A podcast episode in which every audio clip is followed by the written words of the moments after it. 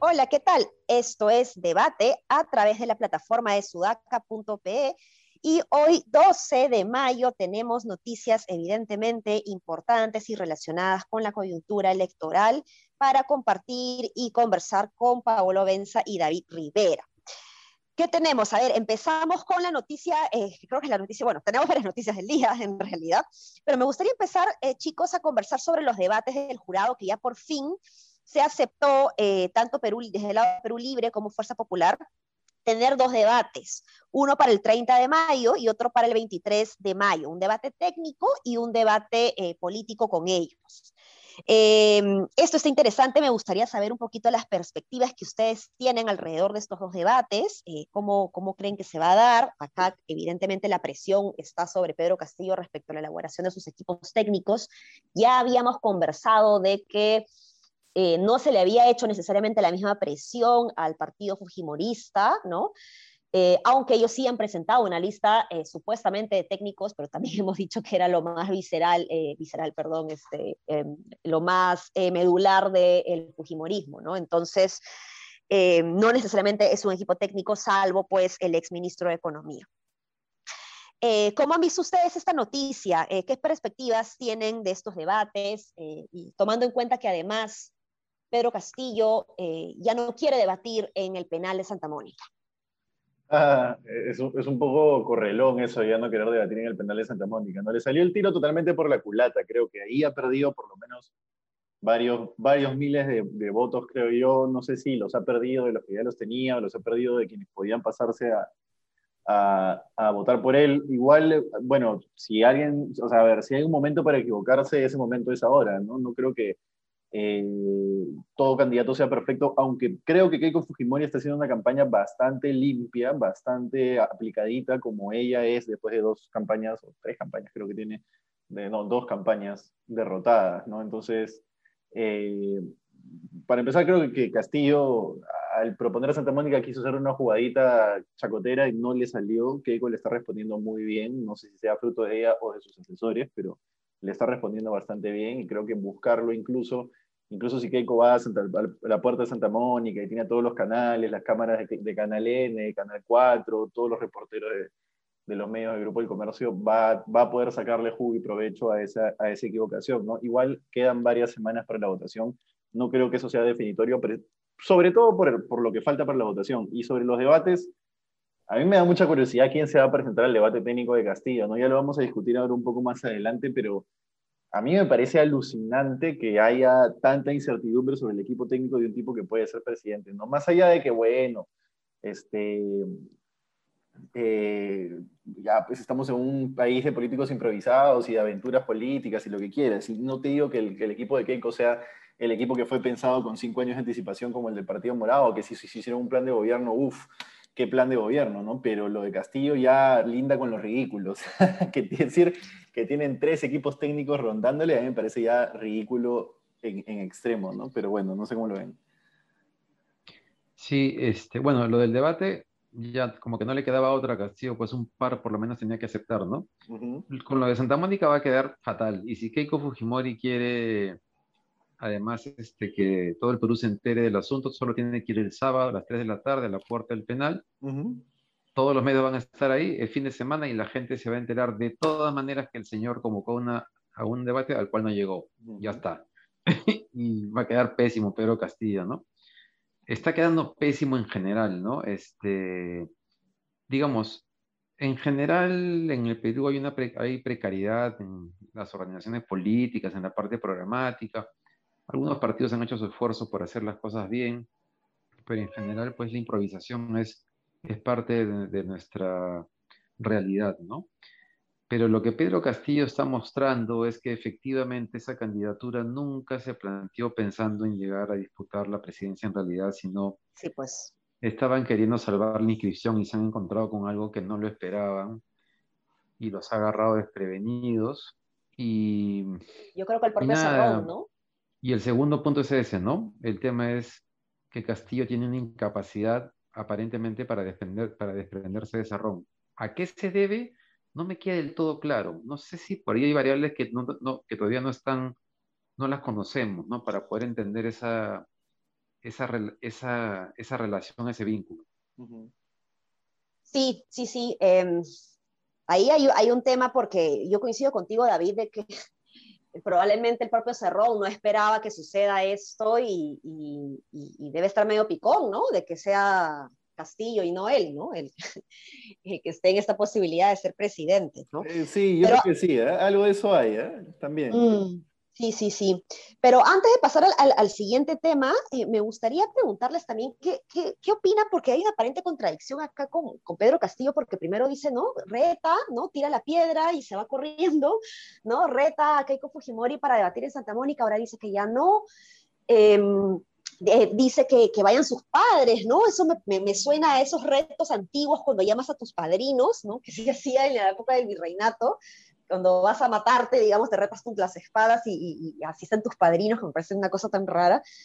Este, y, y, lo otro es que él había dicho además sobre los equipos técnicos de que eso era cosa del pasado, ¿no? Es, es una frase que me, me recordó la canción de Ache Bahía. Ah, claro, claro, claro. ¿No? Que los equipos técnicos eran cosa del pasado, ¿no? Eh, entonces, eh, ahora la tiene bien difícil, ¿no? Porque ya se ha aceptado que va a haber un debate técnico, ¿no? O sea, no, no necesariamente entre, entre Pedro Castillo y Keiko Fujimori, sino un debate técnico. Eh, entonces seguramente está en, aprietos porque además dice que tiene tres equipos, ¿no? Eh, complicado. ¿Cómo, ¿Cómo, ven ustedes esta posibilidad de, de, sumar a los equipos, ¿no? Eh, esto no sé si quizás lo podemos enlazar con la siguiente noticia que está vinculada a, a, lo que ha dicho Marcos Cifuentes el día de hoy en la Encerrona, de posibles vínculos de, eh, no necesariamente la Prismo, pero sí de Miguel del Castillo, ¿no? Mira, que Miguel del Castillo esté, tú lo, tú lo has mencionado, ¿no, Ale? Porque Miguel del Castillo esté rondando a, Pedro Castillo ya implica que eh, ni, en el, ni, ni, los apristas y sus descendientes este, ideológicos, ni en Perú Libre tienen muy claro ideológicamente qué son ya, ¿no? O sea, que está, ya es, es un sancochado pues, de oportunismo que de oportunismo de todos lados, ¿no? no solo del lado de quien, quien lo busca, sino de quien lo acepta, ¿no? que ya es alucinante. Pues, ¿no? Tomando lo que ha dicho, lo que has dicho tú, y lo que ha dicho Marco, ¿no? Cifuentes, este, y en un debate técnico, yo, yo sí quiero ver quién va a debatir ahí, ¿eh? porque yo ahí veo dos opciones. O pones a debatir a un técnico que no tiene tu plan de gobierno, o sea, que no tiene tu misma, tus mismos ejes programáticos, al menos no muy parecidos, salvo en el, en el tema económico. O, pones a debatir un tipo que efectivamente es cultor y devoto del plan de gobierno escrito por Cerrón y pierdes ese debate por goleada. Entonces, vamos a ver por qué optan, porque lo primero tampoco es muy, muy, muy, es muy favorable, ¿no? O sea, tienes que conseguir esa persona primero, estar certero y seguro de que va a defender tu posición bien y que está 100% con tu proyecto y tal, y recién ahí elegirlo y ponerlo. Entonces, a mí me queda la duda de quiénes van a debatir ahí, ¿no? No sé, David, ¿cómo lo ves? ahora, una opción, si nos dejamos guiar por lo que ha pasado en estos, en estos días, es que eh,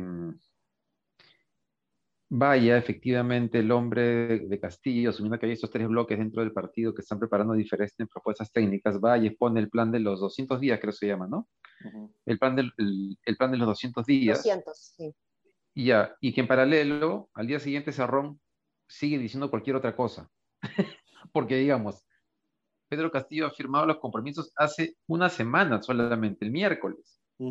Entonces, y en esa semana han pasado un montón de cosas que entonces, claro, esos compromisos parecían que, que, daban, este, que marcaban un punto de quiebre en la, en la, en la campaña, ¿no? Que comentamos, pero la verdad de la cosa es que ellos mismos se han encargado de que esos compromisos pasen a un tercer plano porque luego Sarrón sigue hablando lo que quiere hablar y sabemos de todas las disputas que hay. Entonces es muy probable que la campaña siga así cuatro semanas, Castillo intentando, o sea, que haya una, eh, que haya diferentes tipos de mensajes, digamos, que no haya una una definición que es la línea de Cerrón o la línea de Castillo es Castillo con su línea por un lado, Cerrón con su línea por, por, otro lado y el tercer bloque haciendo su, jugada por otro lado, ¿no? Es un desastre. es un desmadre. Ahora, conocer a los, a los congresistas electos eh, de fondo, ¿no? Y saber si son serronistas o, o, castillistas es, es, clave también, ¿no? Porque si entra Castillo al gobierno y va a tener el Fujimorismo en contra y trata de hacer una hoja de ruta, digamos, va a tener hasta los propios militantes de Perú Libre en su contra, con tal de que habría que preguntarse quién es la vicepresidenta, también si es serronista, yo me imaginaría que sí, ¿no? Eh, eh, eh, va a estar bien interesante analizar eso, pero evidentemente cuando tengamos mayor información sobre cada uno de los, de los individuos dentro del Congreso, ¿no? Sí, una, una cosa para retomar una, una, idea que decía Paolo ayer respecto a que, claro, convocar a técnicos no, no, no tiene que significar o implicar renunciar a tus ideas, ¿no? Pero claro, este precedente de Humala, que yo creo que para el país no fue tan malo que se moderara, pero para la izquierda fue, es que, es que la izquierda pues tiene estos niveles de indignación como, como que se juegan la vida en cada discusión, ¿no? Entonces, lo de Humala fue bastante razonable para la correlación de fuerzas que había en ese momento, ¿no? Entonces, pero para la izquierda fue como la traición este, mayúscula, ¿no? Este, un cataclismo. Entonces, claro, dentro de la lógica incluso de Castillo y de Cerrón más aún todavía, no quieren dar muestras de una de lo que ellos consideran es una renuncia, o sea, que una moderación o incluso ser técnicos es una renuncia a lo que ellos quieren hacer, como si, como si pudieras tener una plataforma política sin saber cómo hacerlo bien, ¿no? No sé si me dejo entender, es, sí, tal cual, absurdo. Tal cual. Pero yo siento, yo siento claro que una cosa no es con la otra, ¿no? O sea, pueden tener técnicos y no necesariamente moderarse. Creo que moderarse les haría daño en este caso. No le hizo daño a Mala porque Mala fue un tipo pragmático que entendió que eso era lo que tenía que hacer para ganar y ganó. Y además la izquierda no debería lamentarse tanto de eso porque gracias a, gracias a que ganó no tuvimos, uno, un gobierno fujimorista. Eh, en ese momento, que viéndolo en la luz de los acontecimientos del siguiente gobierno PPK, creo que hubiera sido nefasto tener que ir con el gobierno. Y dos, eh, pudo implementar un montón de programas sociales, Humala, Humala nos ha dejado pensión 65, etcétera, etcétera, etcétera, ¿no? Entonces, nada de eso hubiera sido, este, hubiera ocurrido si es que no hubiera sido pragmático y se hubiera, y se hubiera moderado y hubiera además asumido cómo es gobernar un país, ¿no? O sea, la, izquierda de Verónica Mendoza sobre todo dice, ay, hay que hacer mil cosas y todo tiene que ser este, como se supone que debería ser, pero a la hora que te sientas en el sillón presidencial las cosas no funcionan tan así. Pero bueno, en fin, eso. Sí, pues, y hablando un poco de la indignación de la izquierda, eh, hoy día también algo que está dando vueltas y, escucha, veo mi, Twitter, en mi Twitter ardiendo, ahorita justo acabo de entrar a revisar a ver qué está diciendo la gente y arde Troya en Twitter, por la invitación que ha hecho Vargas Llosa al Foro Internacional por la Libertad a Keiko Fujimori. Mucha gente considera que esto es un insulto de alguna manera. ¿Cómo lo ven ustedes? A mí, la verdad es que claro, evidentemente, pues el Fujimorismo eh, no es necesariamente símbolo ni de la libertad ni de la democracia, eh, pero creo que es la bandera que, ella, que Keiko justamente quiere representar eh, en, esta contienda. ¿no? ¿Cómo, ¿Cómo, ven ustedes esto?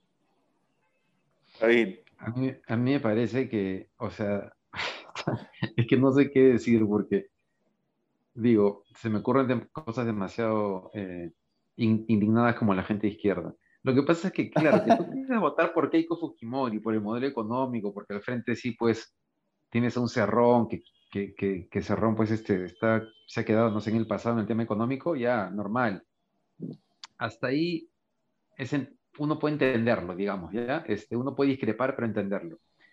Pero que le pidas hablar sobre libertad y democracia a Keiko Fujimori, es como si invitaras a Cerrón a hablar sobre libertad y democracia, es exactamente lo mismo. ¿por qué no invitan a Cerrón también a hablar de eso? Claro, claro. Yo creo que hubiese sido mejor que invite a los dos, justamente, pero dale, Pablo. No, no, me parece que Vargas ya está en otro mundo, ¿no? O sea, yo creo que la he invitado no estando consciente de que tiene que pedir permiso al juez para poder salir. O sea, se ha olvidado, probablemente ni siquiera está pendiente de si Keiko tiene que pedir permiso o no.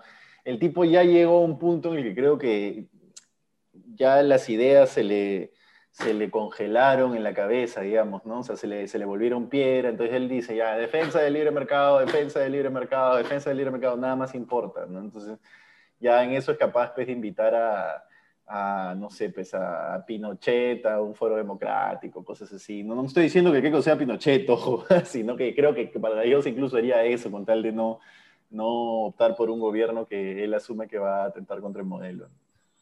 Sí, porque bueno, ahora, claro, yo hablo de la indignación de, de, personas, pero también es cierto, eh, y aquí eh, eh, tiene mucho sentido también, ¿no? la indignación que pueden tener ciertas organizaciones de la sociedad civil que se han visto además afectadas directamente por, por, por, el Fujimorismo, ¿no? Justo comentábamos sobre las críticas que había tenido la proclama ciudadana, justamente por esto también, y, es comprensible, ¿no? Es comprensible esta indignación, pero la verdad es que, o sea, ya parezco ya la campaña de Keiko, pero eso de no al odio, pero, pero es que creo que de verdad, de alguna manera, tenemos que encontrar la reconciliación, ¿no? O sea, la Comisión de la Verdad supuestamente eh, tenía que servir para eso y ahora estamos en un punto en donde los ciudadanos otra vez nos estamos peleando entre, entre nosotros, ¿no? Eh, muy fuerte, es muy fuerte. La, la, Veo amigos que dicen todos los días, que publican que han eliminado a sus amigos de Facebook, ¿no? Y, y, no debería, una elección no debería ser así tan visceral, ¿no? Entonces estamos en una situación eh, bien complicada y si nosotros como ciudadanos difícilmente podemos eh, aceptar o tolerar la opinión del otro, ¿cómo le vamos a pedir consensos a los partidos políticos? ¿no? Esa es la, la preocupación que yo tengo